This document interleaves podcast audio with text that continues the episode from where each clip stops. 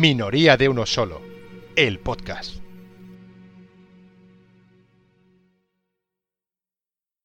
Muy buenas a todo el mundo a este primer podcast, primer episodio del podcast que acabamos de salir gracias a esta pandemia que nos está reuniendo. El podcast titulado Minoría de uno solo, que para los tres seguidores de mi blog titulado o, mi blog homónimo, Minoría de uno solo, conocerán. Eh, ¿Por qué se llama el, podcast igual que el blog Minoría de uno solo? Si, hubieras leído el blog antes, pues lo sabrías, pero a ti no te lo explico. Eh, viene de una frase de un libro que me encanta, que es 1984, de George Orwell, de, publicado en el 1849, es decir, que en, aquel momento era el futuro. ¿vale? Y, en un momento dado al, protagonista, que es un poquito que va en contra de un poquito de todo. Tampoco es que vaya muy en contra de todo, ¿vale? Pero se resiste a, al, orden establecido. Le dice, eh, encontrarse en minoría, incluso en minoría de uno solo, no significa estar loco. Eso después de muchas cosas. ¿Vale? Y en ese blog, eh, en minoría de uno solo, empezó con la idea de compartir relatos cortos, largos, medianos.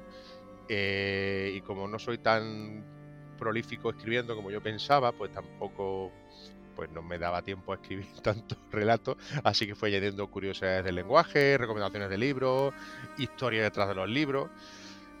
Y, así, nació el podcast. Lleva desde el, hace ya desde el 2009, si no recuerdo mal. Este sería 11 años ya. Ahora que no recuerdo, no he celebrado el décimo aniversario de ninguna manera, así que celebraremos el, undécimo.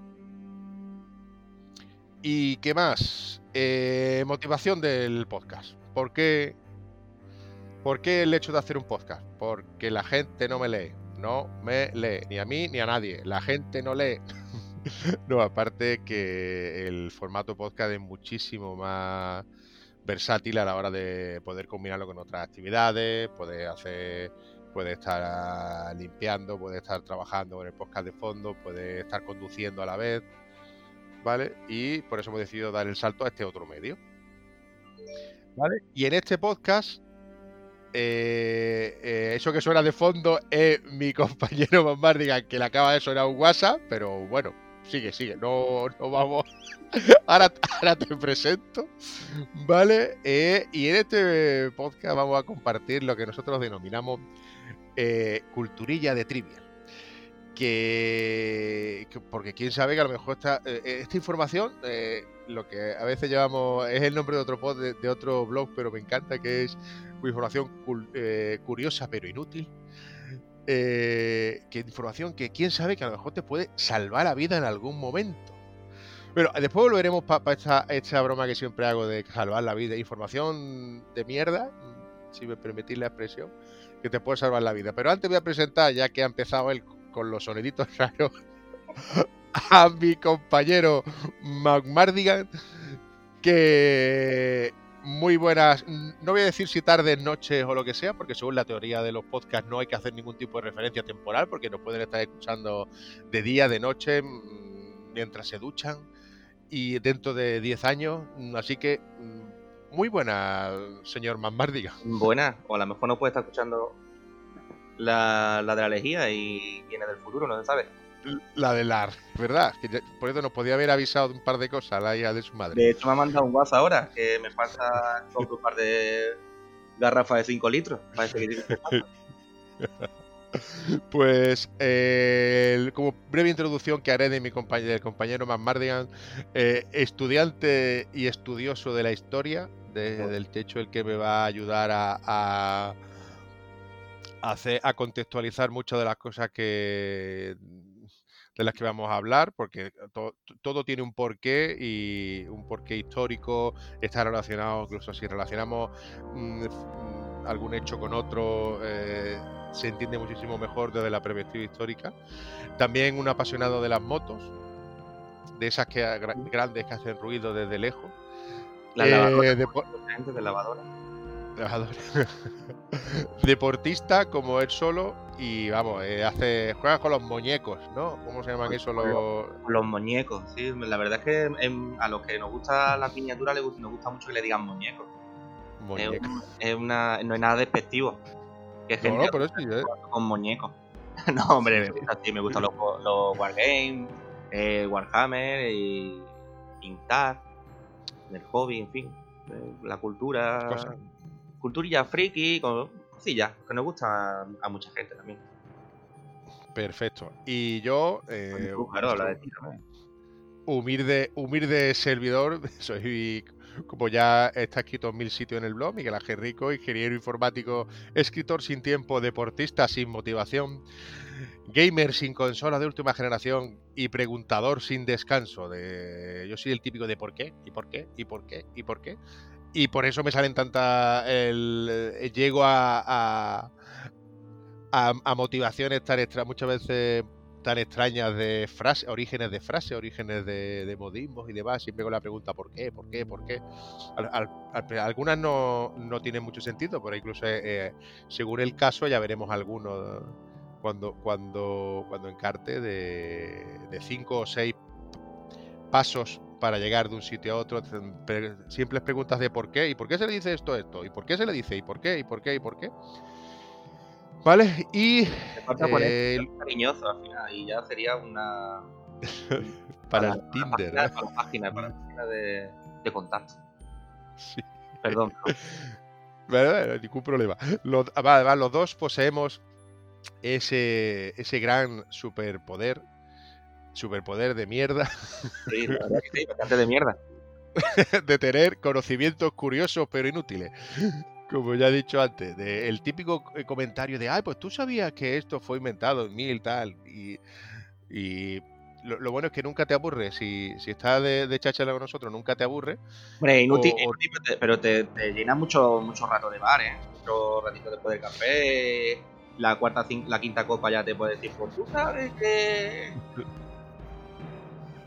bueno, lo de que lo que he dicho antes, eh, información curioso pero inútil, curiosa pero inútil, pero y que pero quién sabe que te podría salvar la vida, eh, es literal, es literal. Vamos a estar hablando en este en este podcast de hoy, nos vamos que lo vamos a titular de pandemias, eh, epidemias y vides. Porque por la motivación, la motivación del podcast realmente se ha, nacido ha nacido durante esta este confinamiento, como muchos niños que nacerán dentro de nueve meses, pues el podcast ha nacido pronto y otros dos millones de podcasts que habrá a la gente aburrida con nosotros en su casa también, Sí, sí, también, también. Todo eso es bienvenido, todo eso es bienvenido. Cuando, cuando miremos atrás en el tiempo no, nos, dará, nos dará vergüenza propia y ajena eh, este primer episodio, pero bueno, todos empezar. Y... ¿Cómo? ¿Cómo? No te he escuchado bien. Como arrancarse todo empezar. Exacto. Vale, pues eh, lo que quería comentar de la, información esta curiosa que puede salvar tu la vida. De hecho, en 1917, bueno, ya empezamos. Es que esto es lo de siempre. Los historiadores están con esto siempre igual. El, según calendario juliano, porque después está, hay otra parte del mundo que seguía por aquella época con el gregoriano. Se habla poco de esto, se habla muy poco, ¿eh? Se habla poco. Se habla muy poco. Aquí son hemos tirado siglos con varios de estos. De hecho, justo en 1918 fue cuando se hizo el, el cambio, el cambio de, en, eh, creo que fue en Rusia. Bueno, no sé si está Rusia está bien dicho en aquel momento, 1918, en el contexto histórico. Hombre, sería... Hombre, Rusia como tal siempre, siempre ha estado. Sí, bueno, eh, sería, no sería correcto hablar de, la URSS hasta después de la, de la Segunda Guerra Mundial, ¿no? Mm, de la URSS, bueno, la Unión de la República Soviética, no, no, no te pensar. Eh, podría ser. La, la, URSS era antes que la, de la Segunda Guerra Mundial. Ah, vale. Bueno, a lo que voy, que divagamos mucho. El... me estás preguntando cosas que no, no tengo seguro, me, me preguntas por la URSS y, ya me pongo loco, porque yo tengo también, aparte del superpoder, el tic, ya que hasta, que no lo sepa, en 1922 la uso. Hasta 1991. O sea que bastante antes de la segunda. perdón. Vale. Eh, estaba hablando, la, anécdota que yo quería contar. Adelante, adelante, Era de 1917, que era que al, a Igor Tam, que después, muchos años después resultó, le dieron el premio Nobel de Física en el 1958. Eh, pues en el 17, siendo, pues, siendo muy joven, le, los detuvieron unos milicianos cerca de Odessa. y le tomaron por un agitador anti, antiucraniano. Estamos hablando de, de la época de la Revolución Rusa casi, ¿no? 1917. Justo en esa época. Pues entonces el, jefe de los milicianos lo, lo, detuvo, lo empezó a interrogar y le dijo, ¿tú, ¿tú a qué te dedicas? Y él, eh, él dijo, bueno, yo es que soy un matemático. No, no, tú eres... Los demás decían, no, tú eres un soldado. Tú eres... Dice, no, no, yo soy matemático. Y el jefe de los milicianos le dijo, calcúlame el error cometido al aproximar una función arbitraria por un polinomio de Taylor de n términos. Si lo haces bien, te dejo ir. Si no lo sabes hacer, te fusilamos. Qué maravilla. Qué maravilla. Entonces, Igor Tam, tembloroso, pues cogió él con un, con un palo y, y sobre la arena hizo la... Desarrolló el polinomio de Taylor de n términos para aproximar la función tal y cual y el otro se convenció de que era matemático y era, ¿no? Tú ahora, y esto era informa, esto era cultura, información, conocimiento que le salvó la vida. Claro. Esto siempre yo lo cuento cuando, cuando hablamos de información eh, curiosa pero inútil, pero te puede salvar la vida. Ahora tú imagínate que te ponen una pistola en la cabeza y te preguntan por la fórmula para resolver las ecuaciones de segundo grado. Le digo que me pegue un tiro. yo tendría que mirarlo. Yo sin internet no soy nada. Claro que si no tenemos internet, la, memoria se está atrofiando con, con, tanta internet. Totalmente. No, pero la verdad es que es bastante curioso, ¿eh? Que es un el conocimiento parece que está muy maniño, pero no ocupa lugar, pero realmente no ocupa lugar. Que sea este es el conocimiento que hablamos de inútil o culturilla de bolsillo, como le dice mucha gente, pero bueno, ahí está, algún día te puede salvar la vida. Bueno, y volviendo al tema, he leído mucha teoría sobre el tema de los podcasts, de cómo se debe hacer, cómo se debe hacer, y no deberíamos hacer ningún tipo de referencia temporal, pero la, es obligatorio en esta época. Estamos en mitad del, del confinamiento por el coronavirus en España. En mitad del confinamiento, tal como estamos ahora, puede ser día 21 o día 54.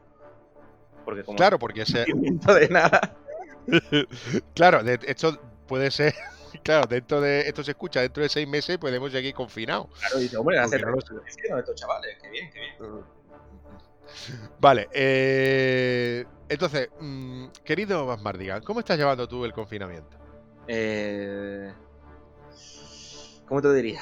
Hazme la pregunta de otra manera. Pregúntame si cómo llevo el confinamiento, ¿bien o en la familia? ¿Tú cómo llevas el confinamiento? ¿Bien o en familia? En familia. vale. Eh, pues. Mm, perfecto. Bueno, como, como todo el mundo dice, ahora es tiempo para conocer a tu familia, disfrutar de momentos que no ha, que no ha hecho nunca. Ya, claro, claro, sí. Todo es tan bonito. Durante una semana es bonito durante 15 días bonito, pero ya la cosa se pone cada vez más fea. De hecho, el otro día mi, mi hijo, niño, mi niño pequeño, 5 años va a cumplir, me dijo que estaba escuchando la tele que estaban luchando, quién estaba luchando contra el virus, la gente que está luchando contra el virus, y me dice, papá, tú y yo vamos a luchar de verdad, a puñetas. yo no sé si, este, si esto nos va a volver loco a todos o, no, o va a estar sacando lo, no sé, la verdad. lo mejor o lo peor. O lo peor de verdad. ¿Y tú vale, ah, bien, yo, yo muy bien, la verdad. Yo... no, yo, yo, tengo una buena noticia que darte a ti y a todos los y a todos los sufridores padres que están pasando tiempo de calidad con sus hijos en casa, con sus hijos pequeños, que es que cuando, en cuanto lleguen a la a la adolescencia van a pasar de tu culo mucho. Ya. la buena noticia es que de repente se van. Pasan, si lo alimentas por debajo de la puerta, puedes tirarte semanas sin verlo. Bueno, bueno, bueno entonces nos queda 10, 9 o 10 años todavía para eso, pero bueno. Seguiremos adelante, seguiremos adelante. Resistiré, como dice la canción esta de moda. Sí. Eh, siguiente cosa. Eh, duración del podcast. Con esto de la duración del podcast, que, siguiendo con la teoría, con la teoría de, las duraciones y todo esto, la, las teorías del podcast, yo siempre, que se habla de duración saco a la colación otra anécdota. Esto todo, todo yo, hablar con nosotros es así. Siempre salen anécdotas, siempre salen cosas. inicialmente los CD duraban, los CD, los compact duraban 60 minutos. Qué moderno, quien escuche esto ahora. Vamos a ponerle ahora. Ahora se, tiene que estar. Si, ahora tú, pon, tú pon cara de que hay música viejuna sonando, ¿vale? Esto cuando lo edite va a quedar muy bien porque tendremos música viejuna, música ochentera y noventera. Vale, pues los 60, eh, los CD duraban 60 minutos eh, porque inspirados por las cintas de cinta, ya vamos para atrás, ¿vale? Cintas de casete. De, de 45, 60, 90 minutos, ¿vale? Eh, y entonces acordaron que 60 minutos estaba bien, que era la media, no era ni 45, ni 60, ni 90.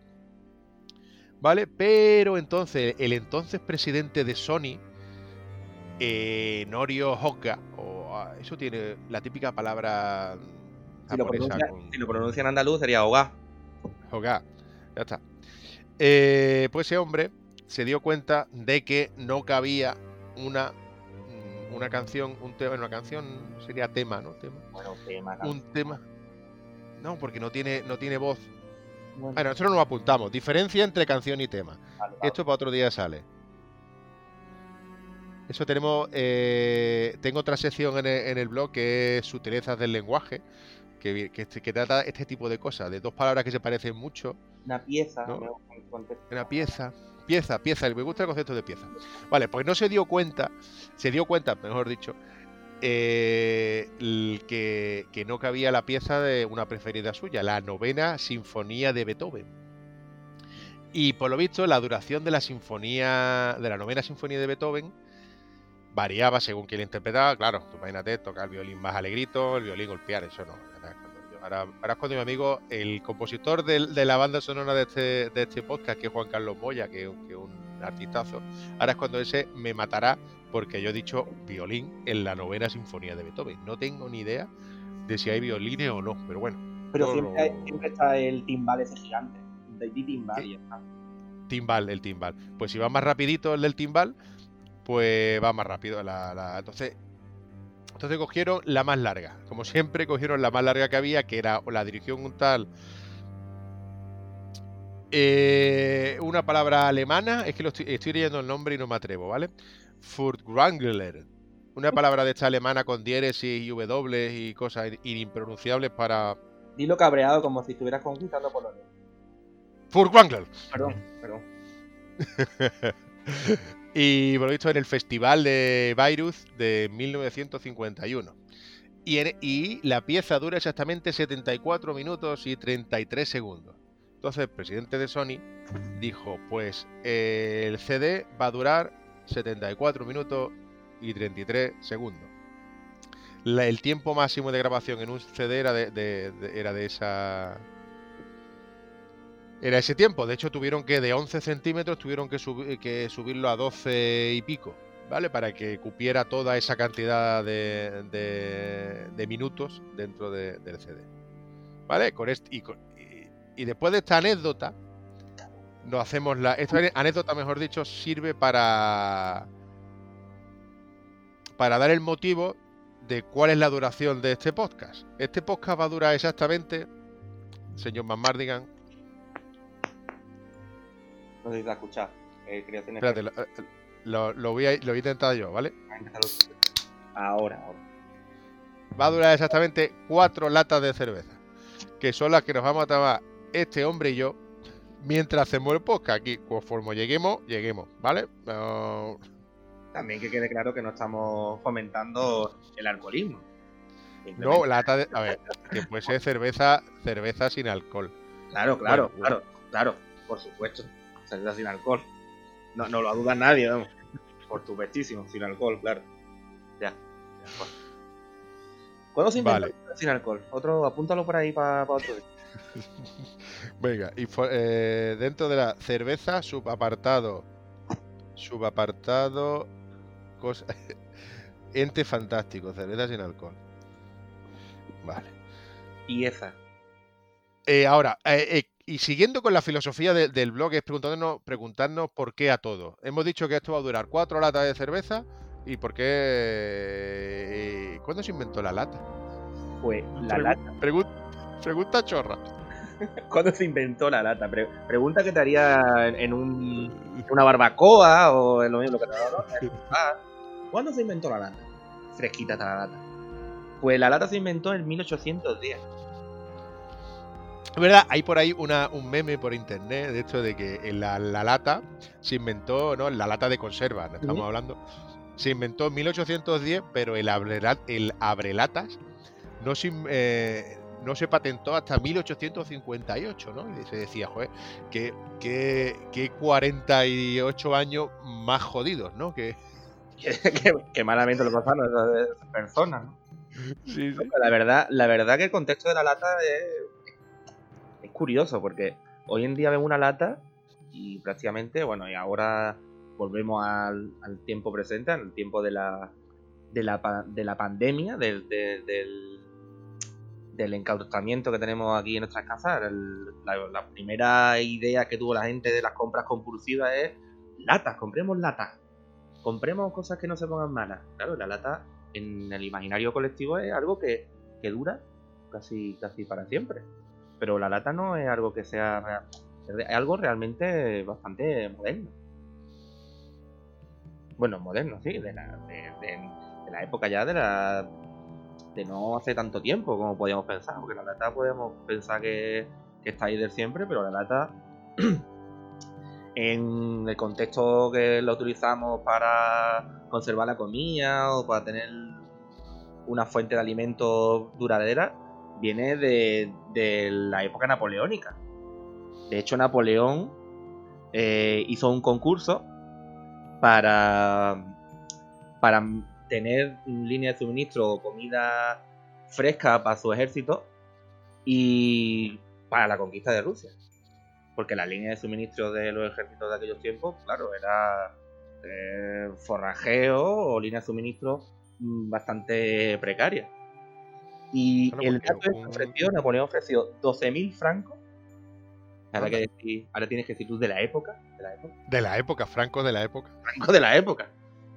Eh, a cambio de que alguien encontrara un método de conservación eficaz, claro, sencillo y eficaz de, de, reproducir, de hacer, para eso, para, llevar comida, para suministrar comida a, a los ejércitos. Claro, porque un ejército no deja de ser una cantidad ingente de personas moviéndose con eh, que comen todo lo tienen la manía de comer todos los días, Por lo menos una vez. Claro y que no producen nada. No son agricultores, no son ganaderos, no... Bueno, en algún momento podrían llevar algo de ganado en un momento dado si me apuras, pero no van a... Todo lo que... La idea fundamental de un ejército, sobre todo un, ejército invasor como era, como era el ejército de Napoleón mm, durante la guerra napoleónica, sobre todo la, la eh, la invasión de Rusia, ¿no? Que es donde nos estábamos moviendo en esa época. Claro. Eh, eh, no había, ahí no era mucha gente comiendo todos los días que no, que tenían que estaban avanzando continuamente. Entonces tú, no podías construir un almacén. No, venía y venía a la tienda a comer, no, no. donde estamos hoy, mañana estamos a 20 kilómetros más para adelante. Había política, había políticas de, compra, de suministro, según si como se dice ahora, si quería ganar corazones en mente y otra vez directamente era mm, forrajeo, saqueo. Y el procedimiento que, volviendo a, esta idea, que el procedimiento lo, ideó un francés, Nicolas Appert, y era tan sencillo como meter la comida dentro de un bote, cerrarlo herméticamente y hervirlo. Que tú dirías, pues ya tú lo invento, ¿eh? Pero que ahí el descubrimiento no era no fueron un descubrimiento nada científico, simplemente se dieron cuenta que cuando hacían eso, em, la comida duraba más. Que esto después, como bueno, mucha gente sabrá, estudiante sabrá, que lo descubrió en el, en 1860 Luis Pasteur, que ya descubrió qué es lo que ocurría ahí. Simplemente que al hervirlo mataba a los microorganismos y esta comida pues se conservaba durante, durante mucho tiempo. La verdad que hay inventos y cosas y, hechos históricos que, son motivados a lo mejor por algo que podríamos decir que no es lo más noble como una guerra o una invasión, pero que al final cambian, cambian muchísimas cosas en la historia de la humanidad. ¿eh? Pero claro, yo mi pregunta es, 1710, el, el, el hacer la lata, pero la abrelata hasta el 54 o el 58 no se inventa. ¿Cómo abrían las latas mientras? Eh, sí, pero es que, mira, em, mientras las latas, imagínate, este hombre inventó el procedimiento, ¿eh? el francés, este, el que se llevó la pasta, inventó el procedimiento para decir, mira, hace esto que así dura la comida un montón de. Pero lo que, lo que es la lata fue otro francés que, cambió los botes de cristal pues, por, por tarros de, de hojalata bañados en, en estaño y cerrado con plomo. Claro, aquello, aquello era una lata, no era una lata que tenemos ahora, nuestro abre fácil que nunca es fácil, o nuestros eh, abre latas que nunca se pueden abrir. Eh, lo abrían mm, con escoplo, con escoplo, con, con marioneta. Bueno, dicen que, algunas latas eran tan, tan pesadas y tan duras que tenían que abrirlas eso directamente, con escoplo y un martillo. Eh, escoplo, eh, otro sinónimo de escoplo. Em, ay, has pillado. No yo estoy mirando el internet, vamos, no. Yo estoy mirando el internet. eh, eh, no sé. Con, herramientas, con herramientas muy pesadas para poder abrir estas latas, porque no era, te digo, no eran latas. Formón, formón, formón. Formón, formón. formón. Y, y, mi hermano, mi hermano es albañil, de albañil, os lo diré, perdón, eh, carpintero. Mi hermano es carpintero, yo sí sabe decir formón. Formón. claro. Mm, cuando tú, imagínate, 48 años, después, que me imagino que en 48 años ya lo que es la lata se haría al menos en la en, el ambiente militar, lo que hablamos, porque en Francia va directamente a la armada, a la armada francesa, que es para llevar la comida en los barcos. Pero claro, cuando tú haces de un objeto algo común, como una lata, y lo tienes que abrir con, con, eso, con martillo, con escoplo, con una bayoneta que pille, con lo que sea, y después de 48 años te viene un, alguien te inventa una abrelata, vamos, vamos, vamos. Yo lo creo que le, que le darían, vamos, le daría un premio al que vino el primero con una abrelata. Al principio es muy curioso porque los abrelatas, em, como eran. Eran una herramienta muy, muy adornada, como eran antes las cosas, que, no era el típico abrelata planito que tenemos ahora, así, sino que incluso venían decorados con cabezas, con, con, con, cabezas de, de, toro, con cola de toro, y se repartían con, la, con las latas que llevaban ese producto. Por ejemplo, comprabas carne enlatada de vacuno y venía con tu regalo, que como el, como el colacao hoy en día, tu regalo era un abrelata, que de hecho si, si se buscan bastantes imágenes de, la época, eran herramientas muy bonitas, muy, muy, muy, muy bonitas. No, es que al decir lo de la, lo de la carne enlatada me me ha, me ha venido a la cabeza el spam spam, esto que está tan, está tan de moda ahora el spam, ¿no? Es cor mírale el correo basura, eso me ha llegado a spam. Spam, y lo utiliza como algo, como algo tan común, pero el, el origen de, esto, spam realmente es carne enlatada. Es una marca comercial, el spam, marca comercial de, de carne enlatada. De hecho, si buscas eh, imágenes en, Google de spam, te, van a, te va a salir la, esa lata, que pone que pone spam en grande. Eh, se ve que ocupa toda casi toda la lata, pone spam. El spam, sí, bro, dime. Eh, supongo que tú, habrás comido spam. ¿Por qué lo dice? No sé. No, porque una de tus recurridas frases en la intimidad es que has comido cosas que harían vomitar a una cabra. Vomitar una cabra. Qué gran, qué gran, referencia para que la pille. pues eh, la verdad es que el spam eh, fue. Esto ya es casi off topic, pero bueno, está dentro de lo que hablamos de la lata. Es una carne que se hizo muy, muy consumida en Inglaterra en la época de la, Segunda Guerra Mundial. Porque el spam se venía de, Estados Unidos. Como la como la, leche en polvo, como todos los suministros de guerra que venían a Inglaterra. Em, eh, y esta carne se, se hizo súper, súper, súper, súper famosa. Bueno, súper famosa, como era muy consumida porque prácticamente era lo que había. Pues hay mucha gente mayor en Inglaterra que tiene al spam ¿cómo te diría yo? Es que no sé si en el resto de España que nos escuche, o de Latinoamérica, donde, o del mundo, sabes lo que es la, mortadela de la chica o la mortadela pamplonica. Esa mortadela que venía en una lata, o el, o el, chopepor que venía en lata. Que es un recuerdo que tú tienes de pequeño y, se, te, queda grabado para siempre. Pues hay mucha gente, muchos ingleses mm, mayores, que para ellos el spam es una delicia. No sé si tú lo habrás probado, Rico, pero una mierda como un piano. Con perdón. Que le guste, le pido disculpas, pero que no es una. no es algo sabroso ni algo que esté muy delicioso, la verdad. Y otro, y otro, otro detalle curioso, que ya es cuando metemos cosas, el spam en Hawái. En Hawái em, hay un montón de recetas hechas con spam. Por lo mismo, porque en, en tiempos de la Segunda Guerra Mundial era un producto que se, exportaba muchísimo a la isla de Hawái. Y de hecho, creo que una de las recetas súper conocidas de Hawái, si no me equivoco, es un, bocadillo, un sándwich que de pan con piña. pero el. me voy a apuntar lo de, lo de sándwich, sándwich, que ahora te lo digo. Eh, spam. ¿Por qué correo basura spam? No es porque sea una basura en sí mismo, aunque tú ya me dices que el sabor no es muy bueno, pero era, comida de guerra. Sí. Eh, todo eso viene por un sketch, un... De los Monty Python, ¿no? De los Monty Python. Monty Python si ha estudiado enfrente de un colegio de pago.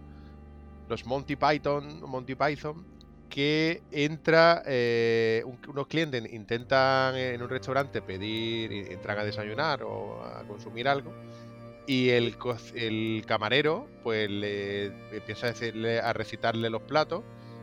Y empieza eh, poco a poco. No, todos los platos llevan spam. Tenemos spam con patatas, spam con verduras, spam con no sé qué, spam, spam. Y conforme le preguntan y le. y van haciendo combinaciones de platos, lo típico que.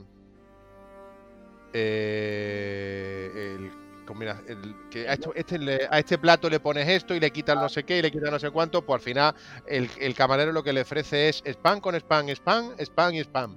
Spam con spam. Y era como que el spam te lo comes sí o sí. Y de, con esa motivación de algo que te va, que no está deseado, que, no, que no es deseado, pero te llega, de, ahí, se, ahí vino lo que es el correo no deseado, llamarlo spam. Claro, te lo, por lo que te comentaba, que en Inglaterra el spam era algo que se, se, popularizó mucho en la época de guerra porque es lo que había y después es algo que, ha quedado, eh, hombre, ya un poco menos, pero que ha quedado para la gente más mayor, una cosa que, está ahí, ¿eh? que, todavía es algo que, pues si está reflejado en los Monty Python, es que está en la cultura popular de Inglaterra o del Reino Unido. Eso ya da, para otro. Bueno, el, me apunto aquí lo del sándwich. Lo del sándwich que le ha dicho antes y no lo puedo, no lo puedo evitar. ¿Por qué al sándwich se le llama sándwich? Hombre, lo que mucha gente conocerá o, pensará es que por el conde de sándwich. O sea, conde de sándwich, que este hombre era un poquito ludópata, un poquito. Pero no jugaba, no jugaba al Candy Crush ni al cinquillo. No, le gustaba, le gustaba la cartilla, eh. le gustaba Armonte, ¿no? Al monte, ¿no? O, le jugaría, yo qué sé, al backgammon o a los que jugaran esta gente, ¿no? Y entonces eh, no estaba todos los días jugando en la mesa con los con otros, supongo que con otros otros nobles, otros condes del sitio y no quería levantarse ni para comer y la sirvienta que era que estaba ahí como ¿cómo usted? ¿Cómo usted, señor conde? ¿Cómo usted? Y al final pues le dijo te un huevo te frío un huevo. Y la final le dijo al hombre, ¿qué tiene? Un pollo, ponme el pollo ahí entre dos panes y me lo da. Y fue así el cómo se inventó el, el sándwich. El sándwich. Claro, los, otros, los, invitados a su a, sus partidas decían, ah, pues yo también voy a comer, me voy a comer el pollo o, lo que comieran esta gente al estilo sándwich, ¿vale? Eh, al estilo conde de sándwich. Entonces al final se quedó como sándwich. Aquí lo llamamos bocadillo. Esto es como eh, algo parecido a lo de calamares a la andaluza. Bueno, yo no sé si les habrá dado la cuenta a la gente, pero no somos del País Vasco. Yo a mí me hace mucha gracia cuando escucho calamares a la andaluz. Yo en mi casa no se ha hecho nunca jamás en la vida calamares a la andaluz. Se ha hecho calamares fritos. Pero claro, nosotros tenemos como costumbre que el frito va rebozado. Entonces a lo mejor por eso es lo mismo. El quiero un, quiero un bocadillo al estilo sándwich. Bueno, pues ya que yo se quedó como, como marca de la casa, me imagino. Claro, es como por ejemplo, ¿tú sabes cómo llaman, cómo llaman al sombrero tejano en Teja? ¿Sombrero? ¿Sombrero? Eh, eh, lo que la, el lenguaje es así, es así de caprichoso. Es muy caprichoso. Bueno, una vez hecha todas las introducciones y bueno, no, nos, falta todavía una cosa, porque hemos hablado que el podcast va a durar cuatro latas de cerveza. Hemos, hemos dicho, en cuanto hemos dicho lata, hemos saltado a, de dónde viene la lata, cómo se inventó, las motivaciones que tuvo y por qué la lata no se inventó hasta 48 años después. De una preposición, cerveza. La cerveza ¿De dónde viene la cerveza? La cerveza. Qué bonito la cerveza. Cerveza, la, bebida de los dioses. Mucha gente está la pelea. ¿Qué más, de Nesquik o de Colacao?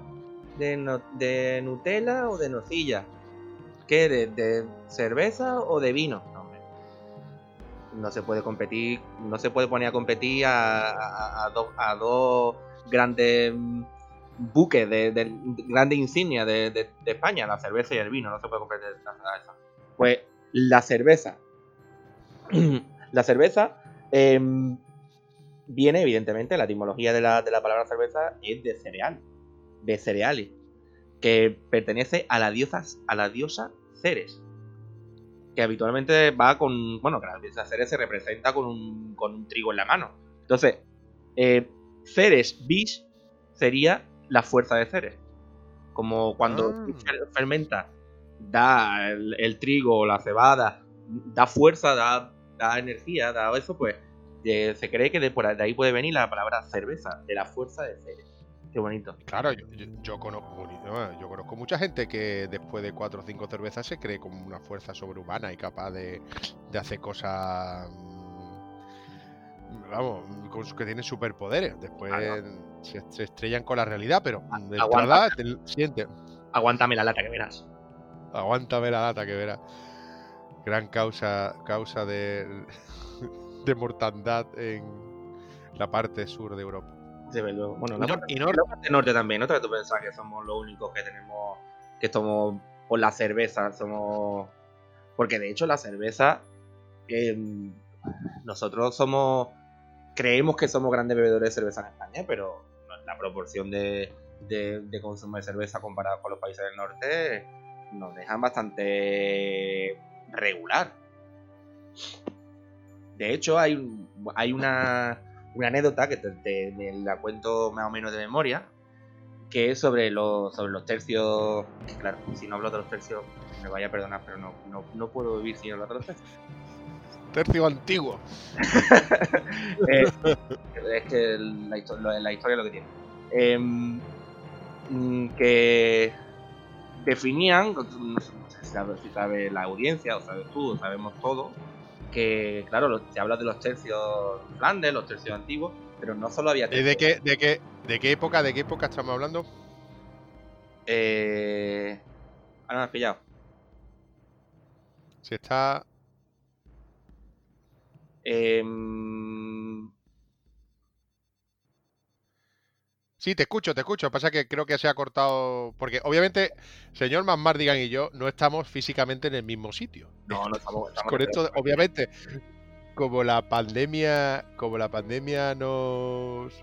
nos obliga a, quedarnos confinados, pues estamos grabando esto, obviamente, internet mediante, y en diferentes puntos de, una ciudad al sur de, Europa. Indeterminado, Y creo que, indeterminado, creo que, que en el, en el, vamos, Málaga, creo que lo pone en el blog. Bueno, Así que no sé por qué lo vamos a poner tan misterioso. Que tampoco pero... es ningún misterio, tampoco en el momento que bueno, nos paguen a mí ¿Qué, ¿Qué me preguntaba? ¿Qué, qué, qué época estamos hablando? Sí, la, los tercios antiguos. Estamos hablando del. Los, eh, 16. 500. 500, a partir de 1516 hasta 1700, pues. Vale, ¿y en esa época qué pasaba con la cerveza? Que que hay una... Eh, que, lo que digo, que no sé si me a escuchar lo que estaba hablando, que los tercios no eran solo de españoles. Eh, había tercios de españoles, había tercios de italianos, había tercios de alemanes. Entonces, cuando se juntaban los alemanes y los españoles, pues siempre los, españoles, como buen español, como, como em, pues siempre había los típicos piques de cerveza, piques de quítame allá esa paja y tal igual. Y el, español decía que, el, español a la hora de, la de ser pendenciero era número uno como cualquiera, que a la hora de sacar la espada era el más rápido, que a la hora de, de ser bravucón era el más grande, pero se decían que a la hora de beber, arrimarse a un alemán era complicado, ¿eh? Era bastante complicado. Pero claro, la cerveza, aunque el vino era el, rey en aquella época en España, pero la cerveza era lo que había que beber o lo que se bebía en, en, Flandes. Porque, primero, porque el vino era muy caro. Imagínate si ya era caro llevar a un soldado por el camino español a Flandes, imagínate lleva vino. Eh, la cerveza era la forma de beber líquido sin morirte, literalmente. Porque sí, porque ahora, lo, vemos todo con una perspectiva eh, contemporánea en la que uno hay un, abres el grifo y sale agua cristalina con su completamente desinfectada, con su porcentaje de cloro y totalmente saludable. O que puedes comprar una un agua embotellada sin ningún problema.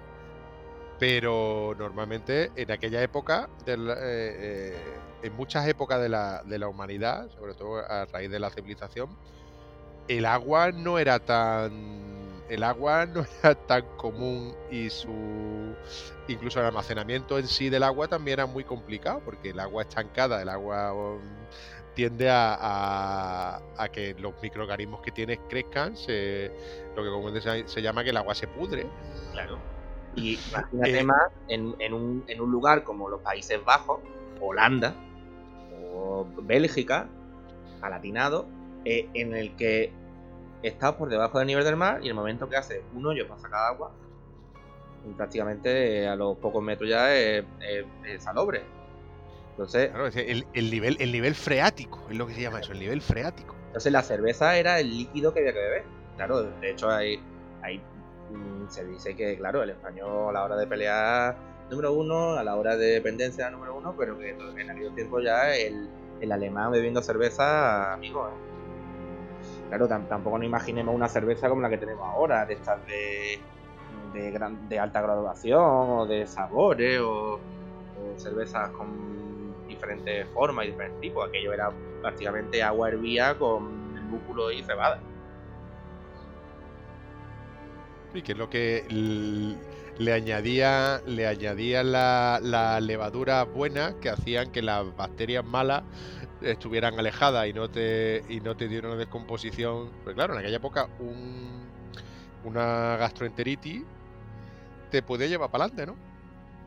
imagínate, si es que, mm, claro, evidentemente una gastroenteritis, porque si tú una gastroenteritis lo que tienes que mm, renovar los líquidos del cuerpo y, y seguir bebiendo agua o, o, lo que sea, pues claro, evidentemente también hay otra que de, un, de unos tercios de, italianos que llegaron nuevos a, Flandes y se negaban a beber cerveza porque decían que eso era un bárbaro, que bebían vino o, agua.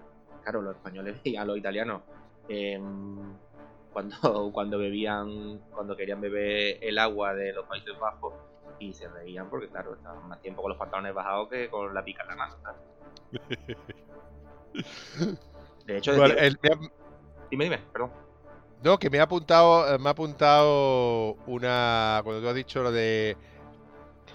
Quítame, quítame de ahí esas pajas. Refiriéndote a, los detalles, me ha apuntado una, una unidad de medida antigua castellana que era la paja de agua. La paja de agua, ahí me pilla. ¿eh? Paja de agua. Claro, quizás los millennials lo estén escuchando ahora y, claro, escuchan paja de agua y la mente es calenturienta. La piscina. Nos llevan, nos llevan a, un solo, a un solo sitio, ¿no? Es como. Como el, otro día me dijo un concepto un, un joven confuso que era el, bueno, el otro día. Cuando yo hablo del otro día es una unidad de tiempo que puede abarcar desde ayer por la tarde hasta hace cinco años. ¿Vale? Eso es para mí el otro día. Y hace, hace creo que fue hace un mes, me dijo el, concepto de duchaja. ¿Cómo? Duchaja, yo no lo conocía, era, era refiriendo con, refiriéndose a la masturbación en la ducha, es lo que ah. él llamaba una duchaja. Bonito, había escuchado y aparte muerta, pero duchaja. duchaja. Y a partir de ese, de, hablando con él sobre eso, me vino a la cabeza el concepto de, paja de agua, que no es lo que estáis pensando. Eh, es una medida antigua de, aforo.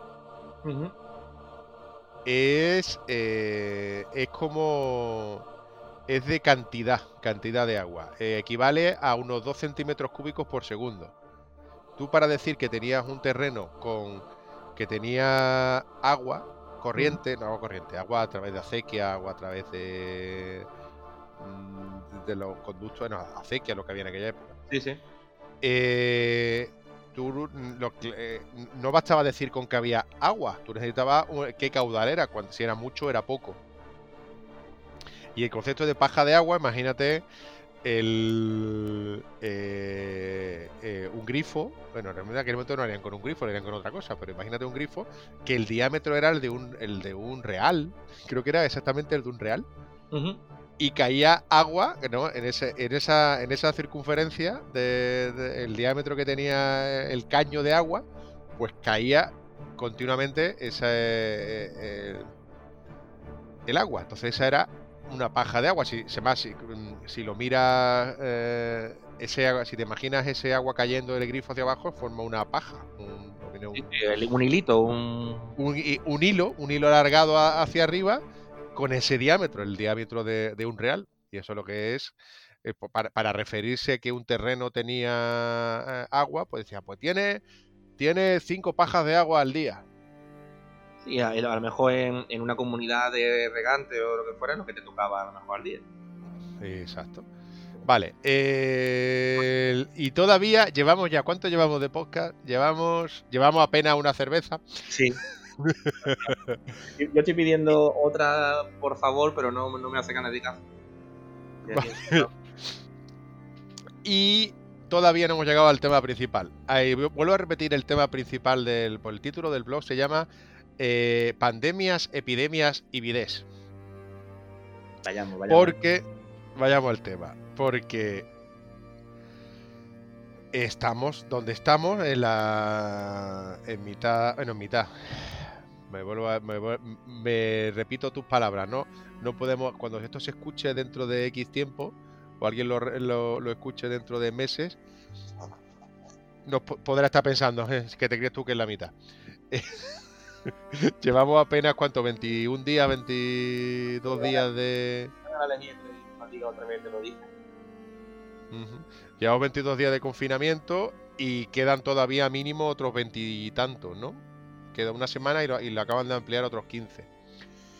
Que no sabemos si lo volverán, volverán a ampliar o demás, ¿no? Bueno, pero a lo que yo voy. En el contexto histórico actual nuestro, estamos en una pandemia mundial. Bueno, se habla mucho de pandemia y epidemia y a mí, me, como siempre, me pregunto, ¿y por qué? ¿Y por qué? ¿Por, ¿por qué se llama, se llama eh, epidemia o pandemia? ¿Y, qué significan esas palabras?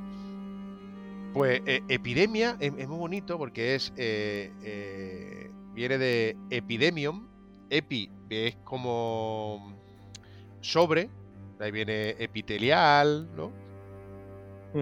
Y, y, demium es como pueblo, como la, tiene la misma raíz griega que es de pueblo, como democracia, ¿vale? Demo.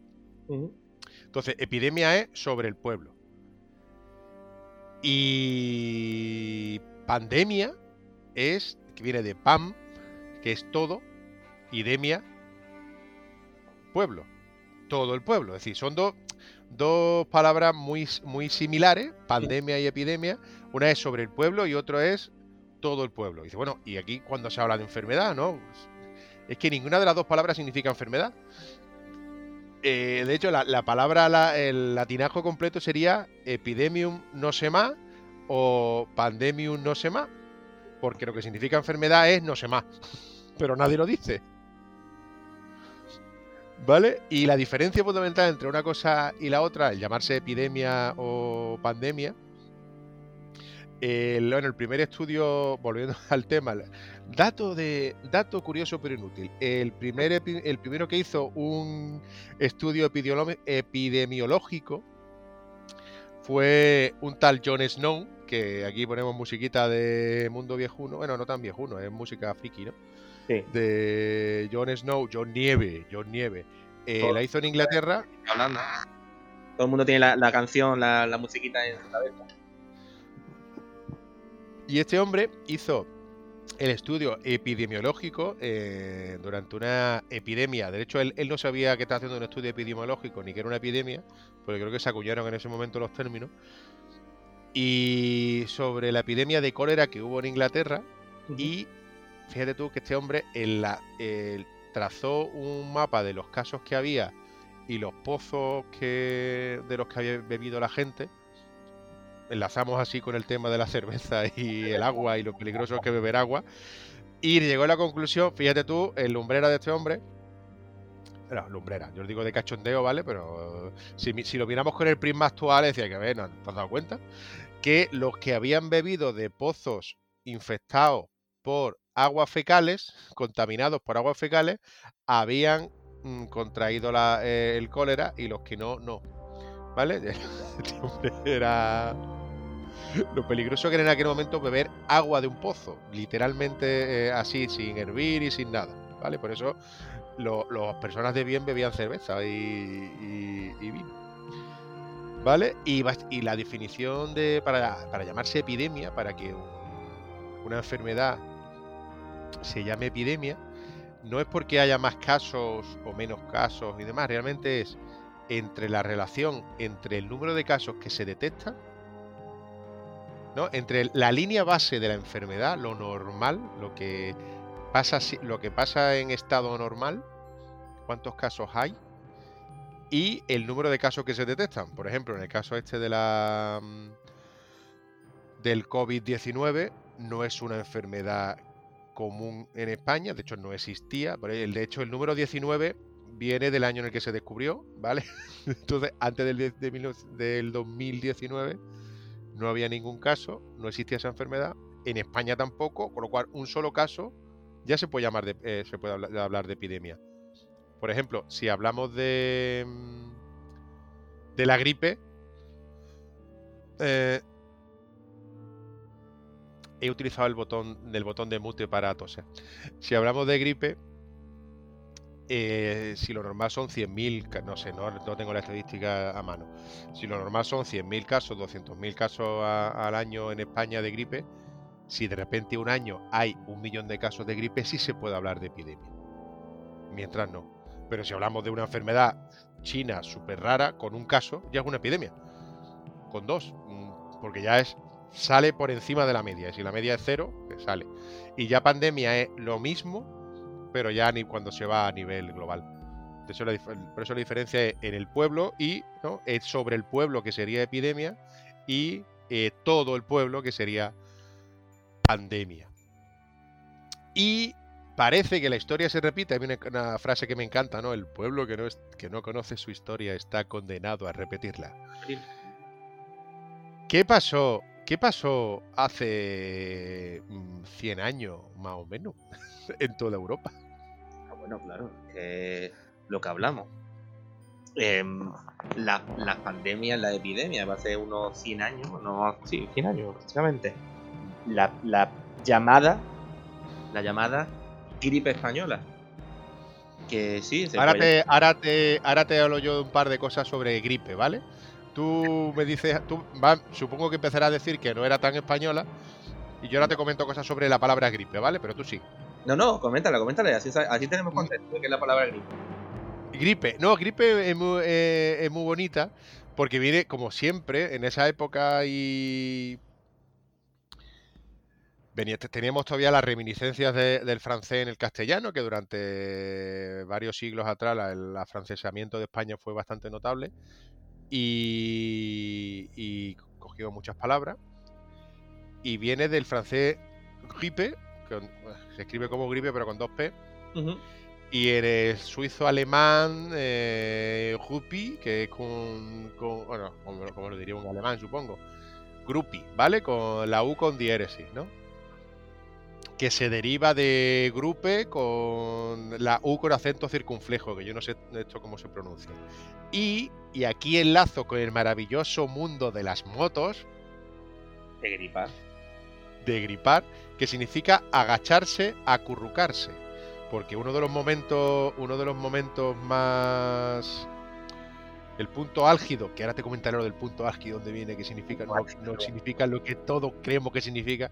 El peor momento de la enfermedad de la, eh, con la gripe, que ya estás con la fiebre, los temblores y demás, mucha gente se agachaba, se quedaba acurrucado en la cama ya con los, con los temblores y por eso se llamó a esa enfermedad la gripe, agacharse, acurrucarse. Y cuando una moto se gripa, tú que eres un gran un amante de los vehículos de dos ruedas que hacen prum prum. cuando una moto se gripa, ¿qué es lo que le pasa? Pues que literalmente que deja de, de funcionar, como que empieza a ir más despacio, más despacio, más despacio, hasta que gripa y revienta. Sí, por eso se quedan los. Se quedan los. cilindros. Eh, los cilindros se quedan eh, eh, hecho un bloque, ¿no? Se queda como agrupado, pierde lubricación. Exactamente, se quedan. El, el, cilindro y el pistón se quedan unidos. Se queda como acurrucado, ¿no? De... Sí, de esa manera sí. Pero vamos, que gripado una moto es como una sí, el, de hecho la definición me imagino que será por eso, porque cuando tú gripas, tú te, te cuando coges la gripe, es ese momento en el que empieza con los dolores cada vez, cada vez peor, cada vez peor, cada vez peor, hasta que ya está hecho un trapo. Bueno, bueno lo que decía antes, decía antes lo del momento, lo del momento álgido, que cuando se habla de momento álgido siempre hablamos de, ¿no? Que, que en todo su esplendor, el momento álgido de la noche, ¿no? Que es como el, el, más incluso se hace como sinónimo de candente y significa todo lo contrario. Álgido significa frío. Sí. El momento frío. Y viene por otra enfermedad, volviendo al tema, de, durante, creo que fue el de, esta vez el caso fue la peste bubónica. Y que realmente, obviamente, con la perspectiva de, esa de ahora no podemos verlo así, ¿no? Pero en aquel momento era un poco más... Mm, esto va a durar, este hombre va a durar tres días, ¿no? Y el primer día se va a poner amarillito, al segundo le va le van a dar los temblores de frío de la muerte. Te doy, te doy un dato, te doy un dato. La, la peste bubónica em, tenía, mm, bueno, para compararlo un poco con lo que estamos viendo ahora, entre 16 y 21 días para incubarla y en el momento que te salía la buba, la, buba y la mancha negra, la mancha, que era la, lo que daba nombre a la, a la peste bubónica, la buba, tenía una supervivencia de entre 24 y 48 horas. Evidentemente eso se ha ido estudiando a lo largo de la, del, tiempo, pero que era se ha llegado a, a, descubrir que el tiempo de sobrevivencia era 24 y 48 horas. Pues sí. Sí, genial, genial. El, pues después de la buba, de, lo siguiente era eh, los temblores de la muerte, eh, era sentir el frío. Álgido tiene la misma, raíz que helado, ¿no? de, eh, el frío, y si después de esos temblores, ahí había dos opciones ya, o, morías o sobrevivías, ¿no? Entonces, por eso lo llamaban el momento álgido, era como si está en el momento frío, si, pasa de aquí, Bien, si no, pues no, ¿no? Eh, por eso quedó, quedó, cuando algo está en, algo en su máximo esplendor, se le llama que está en el punto álgido. Pero álgido significa frío. O como, como diríamos ahora, eh, la parte de arriba de la curva, que está muy moda. La, parte de arriba de la curva. Pues mira, pues ya que me saca el tema, el, el, otra, otra gran epidemia, después vuelvo a la, a la gripe mal llamada española, Mal llamada, mal llamada, mal llamada, me encanta. Mal llamada española, ya lo, diremos. Eh, la peste, la peste. Eh, no sé si, ahora se está diciendo mucho que, que todos los años 20 de todos los, de todos los siglos siempre hay una epidemia. Mal, mal. Si, lo, si históricamente dais una vueltecita, investigáis, os daréis cuenta que, que no, que sí, que ha coincidido que la gripe fue aproximadamente en los años 20, que tampoco fue en los 20, que fue en el, 10, en el 18 empezó. Eh, la, la peste negra, que evidentemente que tampoco fue en los años 20, pero no sé por qué hay un... en el momento que se dice algo histórico, que todos los años 20 hay un tal, que todos los 14 hay una guerra, que todo... Es algo muy curioso. Por ejemplo, la, la peste negra eh, hay varios, varios datos. Para, evidentemente no podemos comparar, vemos todo de la perspectiva de la época. Se dice que en, algunas ciudades principales eh, se llevó por delante el 60%, el 60% de la población.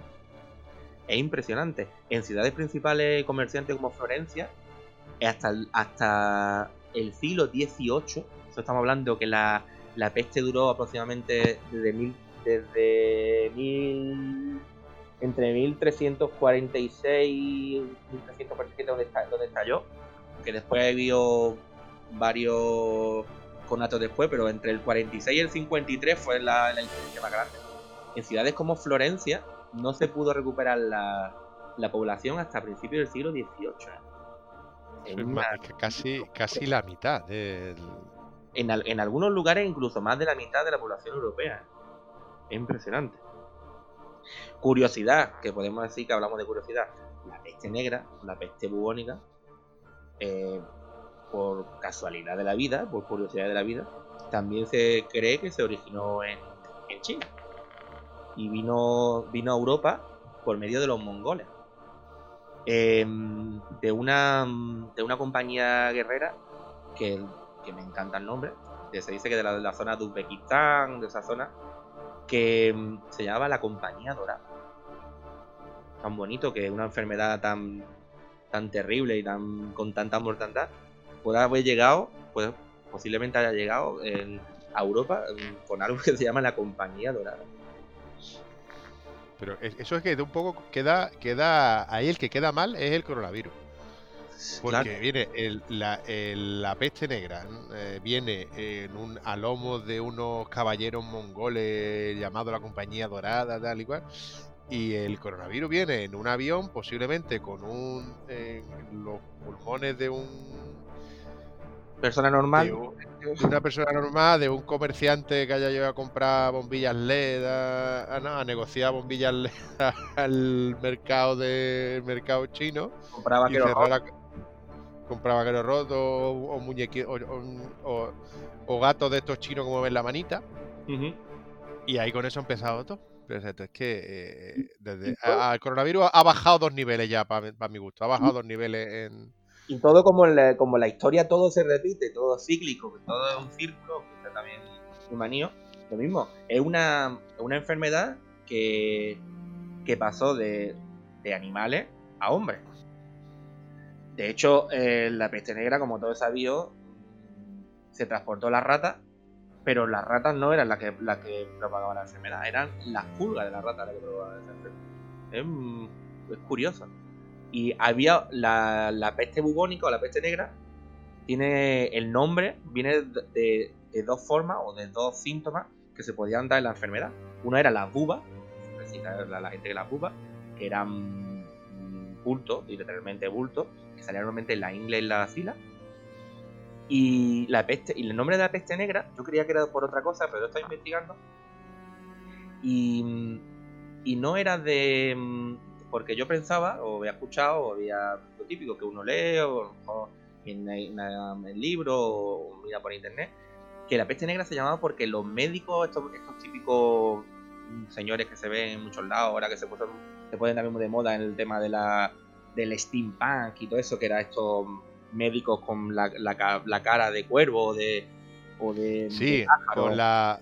Sí, una máscara con un, la, nariz sobre eh, sobredimensionada, ¿no? Ahí utilizaban, creo que eran pañuelos perfumados o algún tipo de filtro de la época para prevenir eh, la, la peste. Exactamente. el, filtro eran eh, hierbas aromáticas y flores, porque se pensaba que, la peste era transmitida por la pestilencia del ambiente.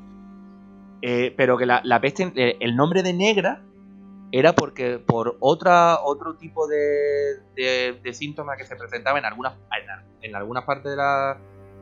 algunas personas que tenían esta, esta enfermedad, que era la, la peste septicémica, que literalmente se te iba poniendo negra, se te iba se, te entraba septicemia en parte de del cuerpo y se iban poniendo negra.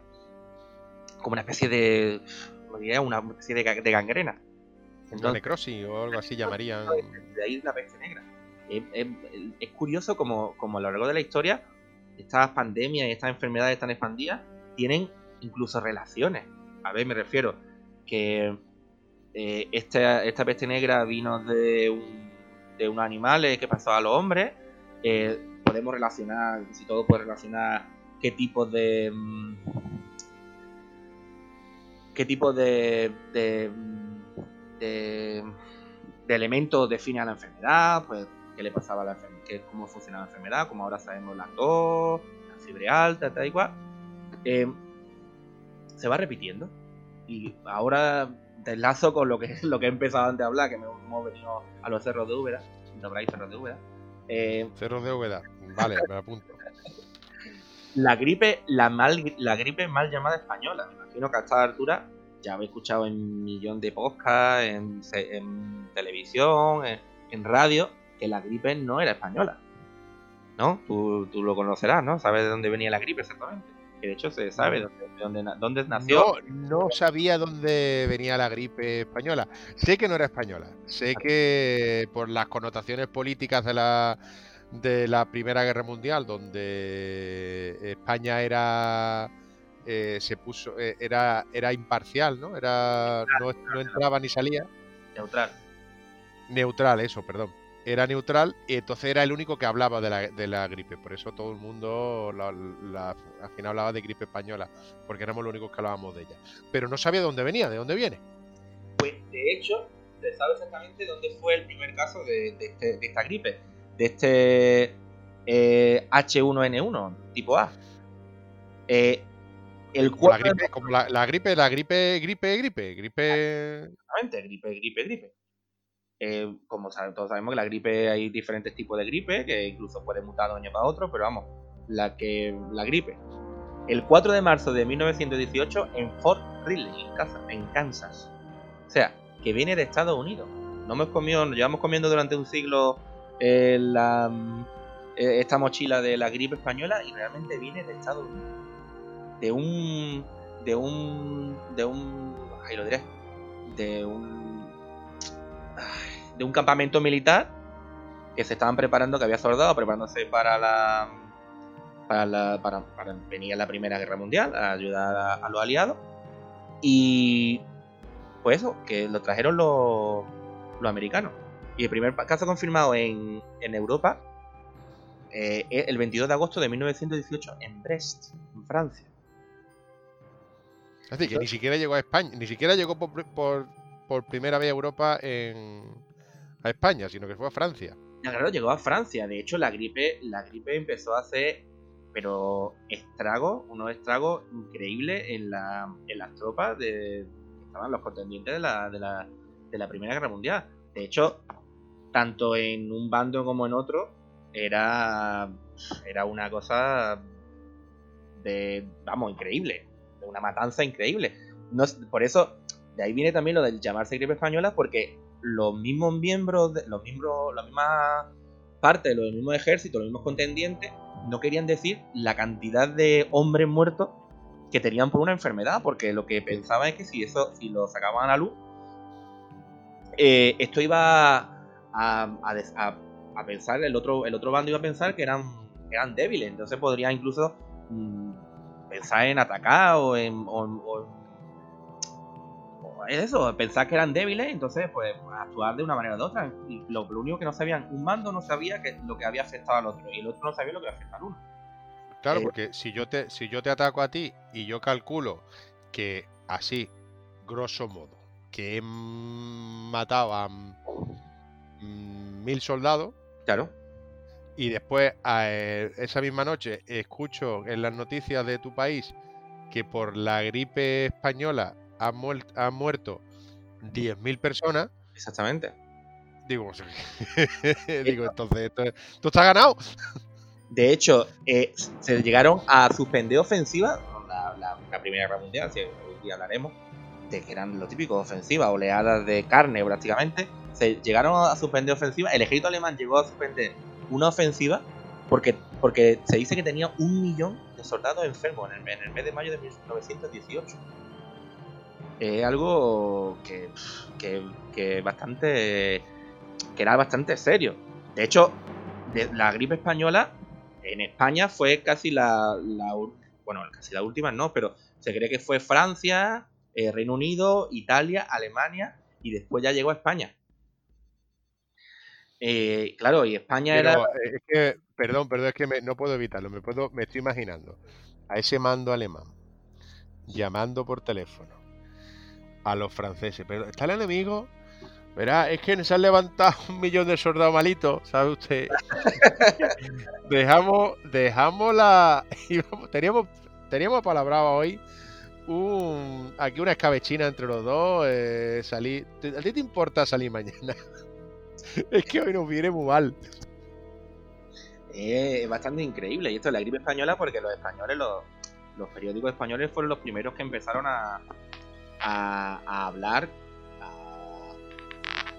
a, comentar que esto estaba pasando, de que la, la, cantidad de muertos que había por la gripe. De hecho, mira, eh, te puedo dar algún dato, algún dato de, por ejemplo, la, la mortalidad que había o la influencia que existía en España en, en, aquella época. Por ejemplo, en el verano de 1918 la, lo que sería hoy comunidades autónomas más afectadas, curiosamente, era Madrid, eh, Castilla, lo que sería Castilla-La Mancha, y, y de hecho la parte norte, al contrario que ahora, la parte norte, bueno, y, Vizcaya, Vizcaya en, el País Vasco era una de las zonas más, más afectadas, que curiosamente vuelve a repetir lo que hoy en día nos está pasando, que la tasa de mortalidad se sigue concentrando en la mismos sitios. No tiene ninguna, no tiene ninguna ningún misterio. En los sitios más poblados de aquella época es donde había más tasa de mortalidad. Pero estamos hablando de que Vizcaya podía tener eh, 5,9, 10,25 y Canarias tenía cero, por ejemplo, de la gripe española. Era algo Claro, es que a, Canarias era difícil. Exactamente, exactamente, era muy difícil llegar, era imagínate, iba en barco. Em, él, eh, lo que pasa, claro, lo que decimos, la historia no la podemos ver con la con la con los ojos de, hoy en día, con la mentalidad de hoy en día, sino con la mentalidad de un siglo. Em, había, por ejemplo, había gente eh, que, bueno, que, decía que, por ejemplo, que era bueno contra, contra esta gripe, lo bueno era fumar. Ya hay algo que hoy en día. Bueno, esto, esto se repite, no se repite, porque dentro de los bulos de, en, esta, en esta epidemia del coronavirus, uno de los bulos que se extendió al principio según en qué entorno y según qué, era que algunos, algunos decían que lo bueno para que el consumo de cocaína eh, prevenía el contagio del coronavirus. Eh, este, y, hay 100 años de diferencia ¿eh? entre el que decía que fumar previene el coronavirus y ahora dice que... No bebáis lejía, no mata el virus, la lejía no mata el virus, pero que era por ejemplo, en aquella época ya, ya existía la aspirina y ya suministraban cantidades ingentes de aspirina para contra, contra, la gripe, contra esta gripe mal llamada española.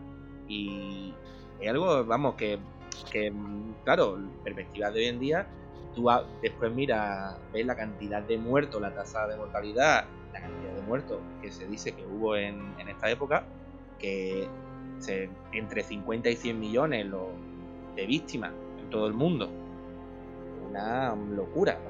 Siempre el tema de los, de, la, de los números te puede mucho fiar, pero que si entre 40 y 50 millones, si podríamos decir, de personas en todo el mundo que ya murieron por la gripe española.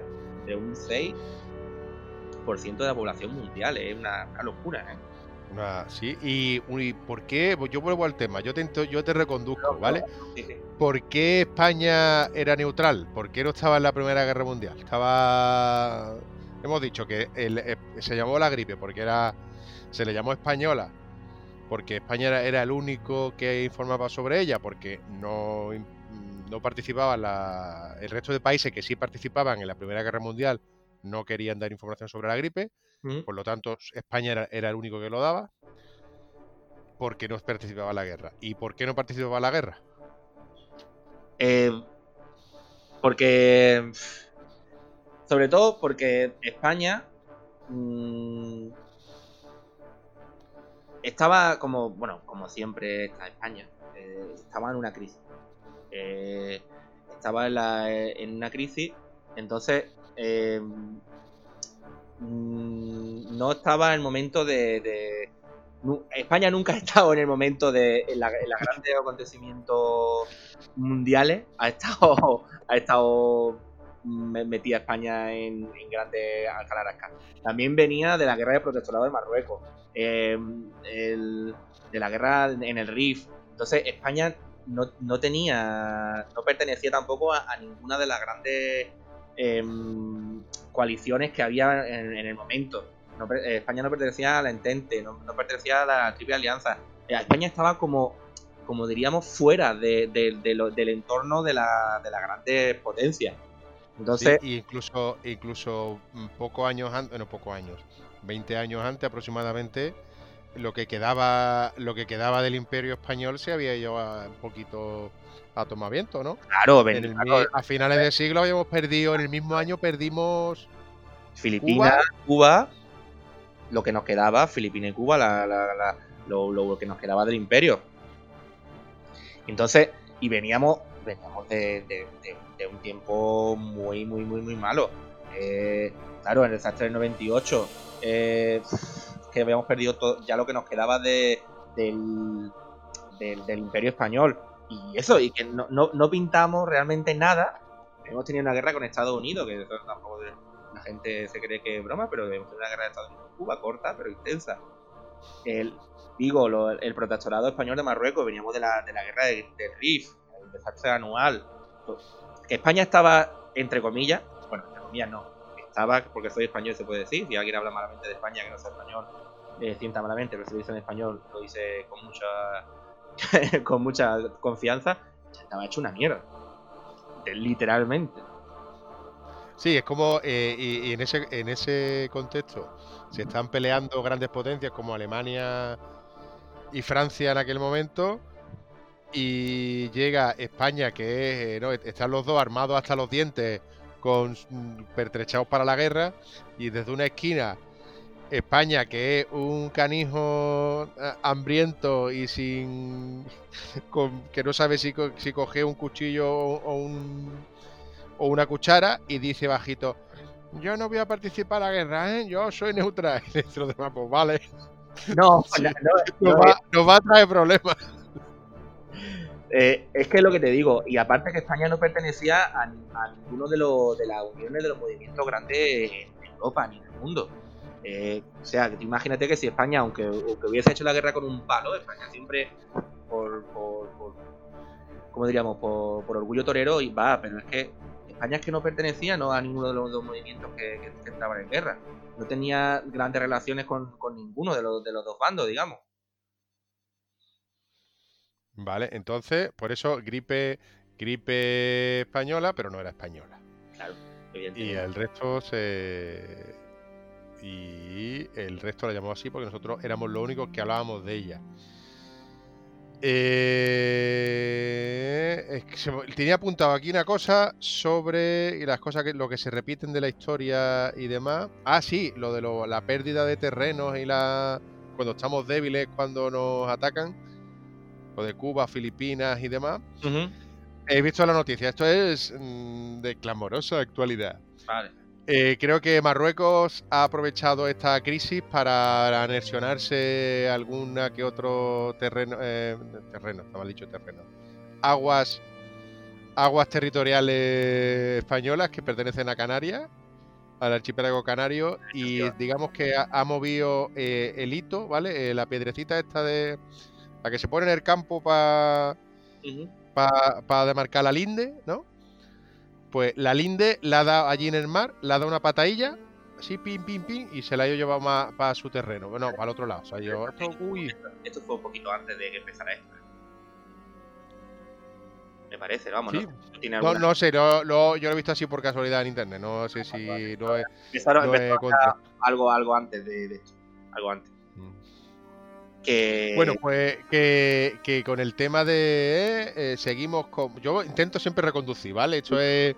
Si estuviéramos, si estuviéramos en, una en una tasca, bar mm, o mesón, seguiríamos horas y horas aquí divagando, pero yo, yo voy a intentar, voy a intentar eh, reconducirnos a los dos. Yo soy el primero que me voy para seguir por el guion, medio guion que tenemos, que tenemos establecido. Escaleta, tan, tan, bonita esa palabra escaleta. Qué bonita la palabra escaleta. Seguimos con la, con la crisis, eh, muy parecida a la del eh, siglo pasado con la mal llamada gripe española. Y has comprado papel higiénico. Bueno, como tú ya me conoces, no te, no te contestar esto. Tú, no, tú eres, tú eres, tú eres un preparado. Tú eres. Lo de preparado me gusta, porque lo de prepe no me gusta mucho. Preparado, preparado. este hombre, este hombre, Van Mardigan, me lleva eh, meses, meses informando y aconsejando. Bueno, años, años en estado normal. Desde que empezó a olerse medianamente el tema eh, se puso, pasó de Defcon, de Defcon 1 a Defcon 2. y el, el, ¿Cómo, el Defcon 1 es el peligroso. Ah, vale, entonces del Defcon 2 al Defcon 1. Nunca lo sabía. Mira que he visto veces la película Juego de Guerra y donde se habla de Defcon. Y no me nunca me acuerdo cuál es el mejor. Si cuál es el, el 1 o el 3 es el malo. Defcon 1 es el inminente. Guerra inminente. Pues tú pasaste de Defcon 3 a Defcon 2. Exactamente. Y te. Y eres un preparado. De, sin compras, sin compra ingente y sin, y sin grandes aspavientos. No he hecho, no he hecho compra nerviosa. Lo tenía ya hecho compra. Llevo haciendo compra nerviosa desde que tenía uso de razón. vale, y eh, hay un factor común en, muchos países que es el tema del acaparamiento de papel higiénico. Sí, es muy curioso. Es curioso. Eh, yo lo achaco, esto es un, esto es matemática de bolsillo de, de, bar, de servilleta de bar, ¿no? Eh, si tú tienes, por ejemplo, un, los típicos supermercados, un palé de, yo qué sé, de cerveza, volviendo al tema. Los packs estos de 12, ¿vienen en packs de 12? Yo no, nunca lo he contado. Bueno, no sé, no sé qué compras tú. Viene en de 6 o, en cajas de 12, pero ya como tú veas. pues viene eh, en un palé lleno de, de, de estos, ¿no? De los paquetes de cerveza. Pues ¿cuántos pueden venir? Mm, están así apilados y llega hasta la altura de hasta casi la altura de mi pecho un poco más, ¿no? Estamos hablando de metros 50, metros 60 lo Muchas que, latas. Lo que es, lo que eh, impepinable es que el, si tú quitas 100 latas de ese palé, un ejemplo, el palé no da impresión de que se haya gastado. Si quitas 500 latas, tampoco te da impresión de que eso se ha gastado. Retira mucho papel higiénico, pues te da la impresión de que va a faltar. Pero es curioso esto lo del, lo del papel higiénico, porque realmente si, si nos ponemos a, ver cultura en el mundo, el papel higiénico no es un bien de primera necesidad. De hecho, ni siquiera. Sí, hombre, evidentemente nos hemos acostumbrado a limpiarnos con papel higiénico, o ahora incluso se puso como de moda el tema de las toallitas húmedas y todo eso, para la higiene personal, pero es un, es un elemento que no tiene más uso. Me, explico. No era lógico que se quedaran el papel higiénico sin utilizar, o sea, eh, agotado en, todos los supermercados, y sin embargo, eh, seguía habiendo papel de cocina, ejemplo. Que podría tener el mismo efecto, porque el tamaño es similar, es el producto que está prácticamente siempre uno al frente de otro. De hecho, quien no se ha equivocado al, comprar papel higiénico se ha llevado un paquete de papel de cocina. Pues es curioso este acaparamiento de un producto que se reproduce en todos los países. Es algo increíble, ¿no? Sí, de, hecho, eh, el papel higiénico. Bueno, yo al final, durante dos semanas estuve. Me dejé llevar, yo lo reconozco, me dejé llevar por, por, mm, por, la histeria colectiva y quise comprar papel higiénico. Yo tenía papel higiénico, tenía un, un pack, ¿no? Un paquete que no sé cuántos vienen sin abrir y, el baño con su correspondiente papel higiénico colocado y un par de ellos de reserva justo al ladito en, estos en, esta fundita de crocheta molida que hacen las madres puesto ahí al ladito con lo cual tenía yo tenía de sobra. Pero dije bueno y si fal durante semana escuchaba que faltaba papel higiénico digo bueno voy a comprar vaya a ser que esto se acabe y tardé dos semanas en comprarlo. Obviamente no me quedé sin papel en casa pero a las dos semanas no pude comprar hasta las dos semanas. Y como no encontré papel higiénico, compré papel de cocina. Digo, bueno, si vale, si esto vale para limpiar aceite, esto vale para limpiar todo. Claro. Y curiosamente lo que te decía, que en un palé, como en el ejemplo de la cerveza que ponía antes, en un palé que hay choco 200 cervezas, te puede, eh, si te llevas la mitad de la cerveza del palé, el carrito no lo mueves. un, humano medio normal con un no lo mueve. El, pero. Y además no se nota que se ha vaciado. Pero un palé de papel higiénico, con lo que abulta el papel higiénico, te llevas cinco paquetes y ya has vaciado medio palé. Claro. El siguiente tonto que viene detrás se lleva otros cinco y ya está el palé vacío. Y el tercero que llega, pues se pone a gritar y a hacer aspaviento diciendo que no hay papel, que no hay papel, esto es el fin del mundo, la pandemia. Claro. Y, ahí ya, y, al día siguiente tú tienes la necesidad imperiosa de ir comprar papel higiénico, porque es lo que todo el mundo hace. La, mm, lo que hablamos, esta sensación de, falta, de escasez. Cuando, hombre, si tú me dices que la escasez es de, algo, de un producto, digo yo, el arroz, el aceite, el agua, el agua, bueno, pues vale. Pero del papel higiénico, estamos de acuerdo. Además, que hay cientos, cientos de culturas en el mundo que incluso consideran limpiarse eh, esa parte con papel, algo, vamos, algo de, vamos, algo increíble, de bárbaro. Nos podrían decir incluso que éramos unos bárbaros. Porque, claro, ellos utilizan el agua, por ejemplo. Claro, pero es que esto, todo esto hila llegando a, a ese invento invento francés de nuevo de, del bidet. Bidet. En castellano se puede escribir bidet, con acabado en E y con y con tilde. Y en andaluz, en andaluz donde ponemos la ropa. se va a duchar y poner la ropa encima del bidet. El, la, el bidet, que no sé, realmente en el resto del, de Europa o el mundo es como si está tan tan extendido su uso como en España, porque aquí en toda casa de bien hay un bidet. Que a unas malas, muy malas, que no tengas papel higiénico ni papel de cocina y ya tengas, solo te queden libros en los que no quieres, no, no quieres arrancar la hoja bajo ningún concepto. Casa de, bien, mm, según de, qué época esta parte, porque ya las casas modernas, eh, plato de ducha y bidet, uy, bidet, eso es, de viejo, eso es y gotelé, en casa más antigua. Sí, pero, el, el, el, Padre, pues sí, el era una cosa, vamos, normal, normal. Hoy en día las casas más modernas no, pero de hecho, te interrumpo con esto, pero eh, De hecho, imagínate, hay algo más moderno que Japón y cómo son los, los baños de Japón. sí, tiene el, bate con chorrito, ¿no? Chorrito, música, colores, alegría. Te limpian lo que viene siendo la calle de atrás con un poquito de aire, en fin. Te dan con agua y después te dan con aire, ¿no? Claro. Qué, maravilla. Qué un japonés. Qué un japonés. ¿Cómo se pone a inventar? Bueno, que no es tan, que realmente no es tan moderno. Pero cuando estamos mirando lo del bidet o bidet o cómo se escriba, ¿no? El, esto es un, es un, invento francés, el bidet, del siglo XVIII. Eh, efectivamente, eh, el nombre se lo da el que lo inventó, el varón de bidet. Si el hombre se llega, si el hombre se, si el hombre se llega a llamar en lugar varón de Videt, se llama conde de Guadalhorce, pues, pues mira. se llama, el aparato se llama Guadalhorce. No, date un bañito en el Guadalhorce. vale, y date, date un Guadalhorce. Eh, y bueno, realmente el, esto es como siempre. Está la, bonita ley, la bonita historia que te dice, no, fue el varón de Bidet. Supongo que también sería como lo que contaba antes, como el conde de Sandwich. No, está la, parte bonita, la parte tal, pero realmente estos inventos suelen ser. De repente, yo no me creo que nadie se haya comido, hasta que llegó el conde de Sandwich, nadie haya cogido dos cachos de pan y le haya metido dentro un, un poco de carne, ¿no? Evidentemente.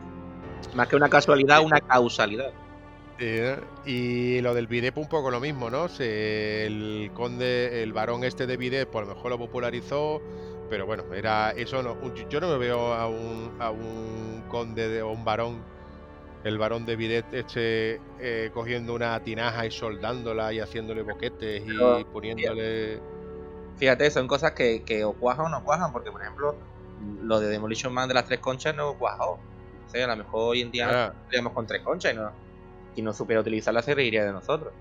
Yo, claro, yo no me acordaba a veces de. Comprando yo papel higiénico, estaba yo acordándome de Demolition Man y, su, y sus tres conchas. Bueno, y no es solamente esa Demolition Man, esa, esa gran película, Mundo Friki, eh, de Stallone, si no recuerdo mal. y ahí se, se, habla de un futuro utópico barra distópico, que en la que hay varias cosas que se, que se parecen mucho a esta pandemia. El, eh, el no uso del papel higiénico. ellos lo hacen por convencimiento. Hay las tres conchas que no, se dice en toda la película cómo se usan. De hecho, se ríen del protagonista porque no sabe usarla. El no contacto, no se puede, El no contacto, se saludaban así de lejos, la manita, se hacían como. Eh, chocaban los cinco, pero como de lejos, y después lo movían haciendo un círculo la mano. el sexo era con una corona. Y el sexo así era como. Era como. Era prácticamente lo que hoy diríamos que es cibersexo. Eh, vamos, eso es para mí, eso junto con Regreso al Futuro son los grandes, los, grandes los profetas, de, los referentes de, bueno, los profetas, los Simpsons eran grandes, grandes profetas. Sí, bueno, a los Simpsons lo que le pasa es que como han dicho tantas cosas, al final, claro, al final había una frase por ahí que me encanta que es que un, un reloj estropeado da la hora correcta dos veces al día. Claro, y, un, y un, mono y, 200 monos con 200, con 200 máquinas de escribir pueden escribir Romeo y Julieta. Sí, sí, eh, eh, solamente por, por cantidad ya estamos, ya estamos llenando el, todas las, las posibilidades distintas. Bueno, a lo que yo decía, que me has dejado la mitad con lo del vídeo. Venga. Eh, este hombre, el varón de Vide o quien fuera, porque pueden ser los artesanos y demás, en 1710 eh, fue cuando se popularizó y empezó y empezó eh, siendo siendo un invento para calmar las partes nobles doloridas por la silla de montar. Claro, era de aquí, fíjate, la silla de montar, que yo dando botecito todo el día, pues aquello se tenía que estar en, allí, ahí no había, allí no se trabajaba todavía lo que viene siendo la goma espuma, ni nada, eso era todo, todo duro. Y había por ahí, eh, y eso fue el primer invento, 1710. Eh, y hasta en el 1750 apareció el bidet a eh, que es una, el precursor, precursor, precursor de lo que tú has contado antes de los japoneses de los bates. Es el bidet con chorro de perilla. Es el mismo concepto del bidet y demás, pero con una perilla que lo que hacía era impulsar el agua. Que es la que te da el, ese chorro ahí. Qué interesante. ¿Cómo se limpian el ojal los franceses? bueno, que, se ha popularizado, se ha popularizado en el mundo, no sé si en el mundo entero. Yo no, yo no he entrado, eh, que yo, viajo realmente muy poco. Yo no soy como realmente. Eh, a vez me decían que yo era como el show de Truman, ¿no? El, esta película de. de ¿Cómo se llama este actor? De Jim Carrey. Jim Carrey. De Jim Carrey que está como confinado, igual que nosotros, está confinado en esa ciudad que nunca sale, pues yo estoy igual, yo sí enlazo, salvo salvo algunas salidas a Arendon, Gales y, y poco más. Habrá gente que diga, y no, y no viaja, ¿eh? no viaja nada. De verdad, pero salvo esas dos salidas, Arendon, pero te hablo en, en 20 años, pues Arendon Repito Arendo porque estaba contigo, así que por eso lo digo. Ah, Gale y un viaje a Túnez, como diría un amigo mío de Cádiz.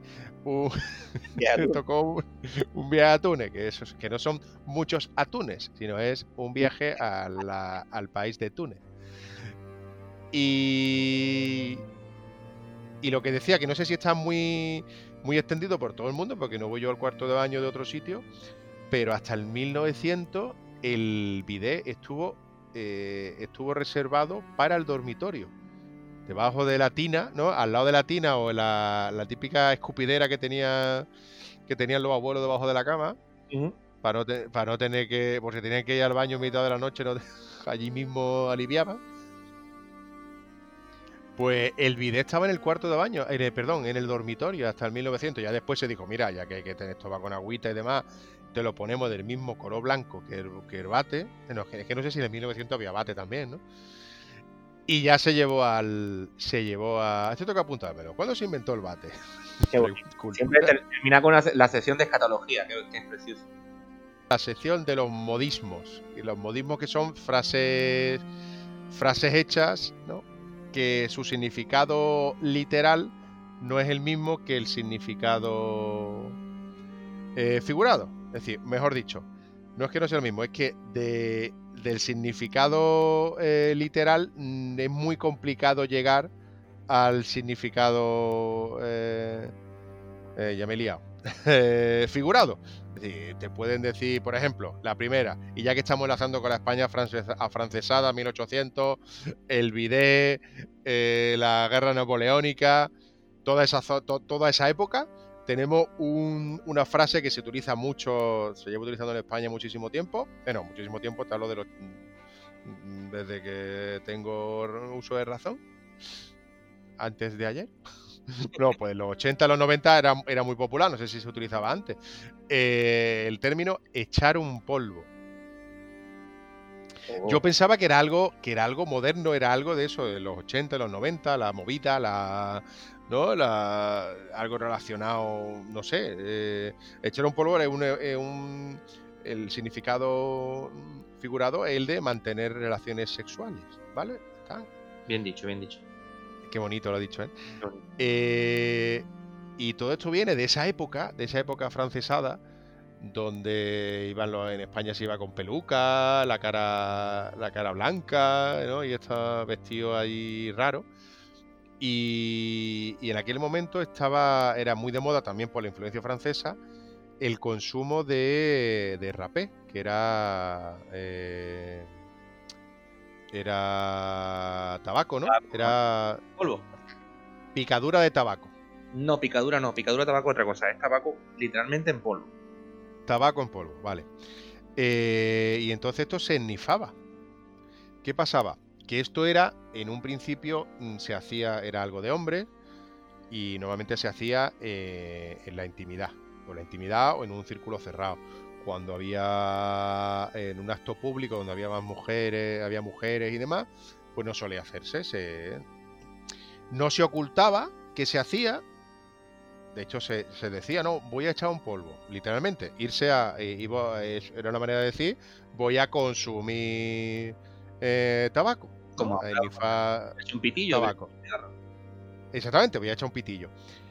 ¿Qué pasaba? Que en, esa, en esas eh, reuniones sociales y demás, eh, cuando el, el, aristócrata de turno quería beneficiarse a la, a la moza de turno, pues para, para ausentarse, la típica excusa era, eh, ah, voy a echar un polvo, ahora vengo.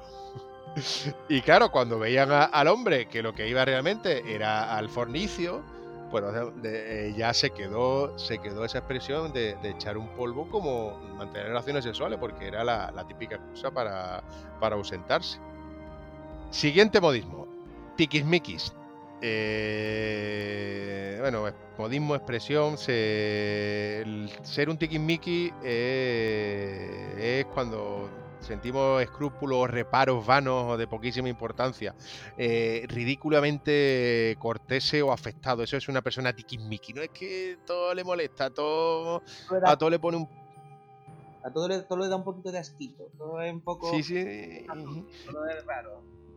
Y, y toda esa, esta expresión viene de, de, viene del latín, eh, una variación del latín medieval. Mira, yo pensaba, fíjate, cuando, cuando estaba preparando esto, por la pronunciación creía que era francesa, por eso la, he puesto, pero no, es, del latín medieval, una variación del latín y vienen del original tibi mihi, ay, qué, bonito, mihi, ¿no? Tibi mihi, pa ti, pa mí, pa ti, pa mí, ¿no? Es como tibi michi, michi, y de ahí pasó a tichi michi, y acabó en tiki miki, tiki miki.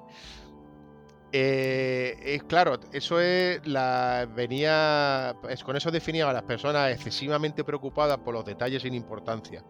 Es claro, esta conducta maniática se hacía especialmente evidente a la hora de realizar los repartos. Pues desde ahí la expresión, mira, esto para ti, esto para mí, esto para ti, esto para mí, ¿no? Y de ahí viene. Eres un tiquis. Eres un tiquismiqui. Es que me ha recordado lo de Tibi Michi, lo de. Eh, o Tibi Miji, lo de ser un mijita, mijita, que se dice mucho en Andalucía, un mijita. Un mijita es que eso, que está mucho al detalle, ¿no? Ahí eh, puede ser bueno o malo, ¿no? No es que trabajando es muy mijita. Eso quiere decir que, está muy pendiente de los detalles. Y también incluso podemos igualarlo al ser una persona muy escrupulosa. Es un, mijita, es muy escrupuloso, es muy mijita. No, pues que, me lo voy a apuntar porque no sé si esto tiene que ver con mijita o mijita viene de de otro lado, no sé, se me ha ocurrido. Yo me lo apunto y ya os lo digo. El primero vamos a eh, a capítulo más. Vale, y tenemos y la última que claro uniendo lo de lo de echar un polvo esto es la me se viene a la cabeza el típico afrancesado con la peluca la cara en por va siendo un tiquismiqui detallito por todo y demás el ¿Perdón? que todo eso una persona que se va a echar un polvo, que es un embarado, y que además es un tiquismiquis, ese tío es un petimetre. Petimetre, qué bonita. Petit, que, que ese sí viene del francés. Petit metre, o como se. Yo no hablo francés y lo pronuncio fatal. Que literalmente es pequeño señor, o señorito, o pequeño hombre, o pequeño. Imaginaros a un eh, eh, a un típico afrancesado con la peluca, la cara blanca, el pañuelo en la mano, haciendo aspavientos. Que, eh, la palabra aspavientos la he repetido 15 millones de veces en, el episodio de hoy. También la definición te dice que es mm, que está muy, muy influido por, por, la moda, que siempre va vestido muy, muy bien y que solo se solo dedica a la galantería. Está ocioso la mayor parte del tiempo y se dedica a la galantería es un, petimetre. Pero claro, petimetre es como el. es algo despectivo. No es alguien que va, que va a la moda, que va bien, es un petimetre porque es despectivo, porque claro, se dedica todo el día a no hacer nada, nada más que está lo que es lo que decimos, a la galantería. Y pisa verde, dame una, una variante española que también me, parece una, parte muy bonita, pisa verde. Supongo que vendrá de, porque solo daba paseos por los jardines, ¿no? no, no, pisaba el barro, ¿no? Pisaba solamente el césped, supongo. no sé. Me imagino que sí, me imagino que sí. Hay una expresión que en la que, se me ocurre y no estoy contrastándola ni nada. Y, esto es a bote pronto, como dicen los futbolistas. ¿no? era a lo, la primera empresa donde yo trabajé, que era una industria textil bastante grande, eh, a los que se diferenciaba mucho a la gente que trabajaba en la oficina y a los que estaban trabajando en la, en la industria, que estaban con eh, directamente en contacto con las máquinas textiles, con las hiladoras, con la, con la maquinaria, y a los que estaban en la oficina los llamaban, eh, lo diré, pisa, eh, esto, pisa moqueta, pisa moqueta. Pues me imagino, esto es también un... Aquí no hablamos de oída, el gran como referencia el, gran programa de, de Andrés Buenafuente y Berto Romero, de Nadie sabe nada, y también muchas veces, eh, como os dais cuenta, estamos improvisando, tenemos, tenemos conocimiento, tenemos em, acceso a internet como todo el resto del mundo, pero que muchas veces, si no decimos exactamente lo que es, por favor, haters, no matarnos, esto se trata de hablar y de lo que hablamos lo que hemos al principio, cultura de trivial, cultura de de, alguna vez tener un conocimiento que te pueda salvar la vida, no de conocimiento exacto. Claro, que ahora, de repente llega, nos llega el, el heredero, el heredero de Jon Snow y nos quiere poner una denuncia porque hemos dicho que su que su padre era un espabilado porque o su tatarabuelo era un espabilado porque no se había dado cuenta que bebiendo de pozos contaminados con aguas fecales la gente moría. O viene el conde de Vide ahora, viene el conde de Vide y nos busca. No, o, o, viene, o viene de los hijos del, duque del duque de Molde para decirnos que no, que ah, el, el lo inventaron ellos, ¿no? Del pan de Molde. Bueno, y con esto yo creo que, el podcast de hoy podemos dar, pasar el primero. Sí, sí, sí, a mí, yo no sé tú, pero yo no tengo más cerveza. Yo tampoco. Sí, sí. Estoy acabado. Y además la, teoría de la cerveza está haciendo estrago en mí. Sí, sí, ya esto está, está decayendo. así que. el doble de lo bebido. Así que, sí, muchísimas gracias por, por, estar aquí. Te espero en el siguiente, que no sé cuándo va a ser. Con esto del confinamiento puede ser más pronto que tarde. Y muchísimas gracias. Y solo, tan solo nos queda despedirnos de este vuestro podcast Minoría de uno solo. Y hasta la próxima. Adiós.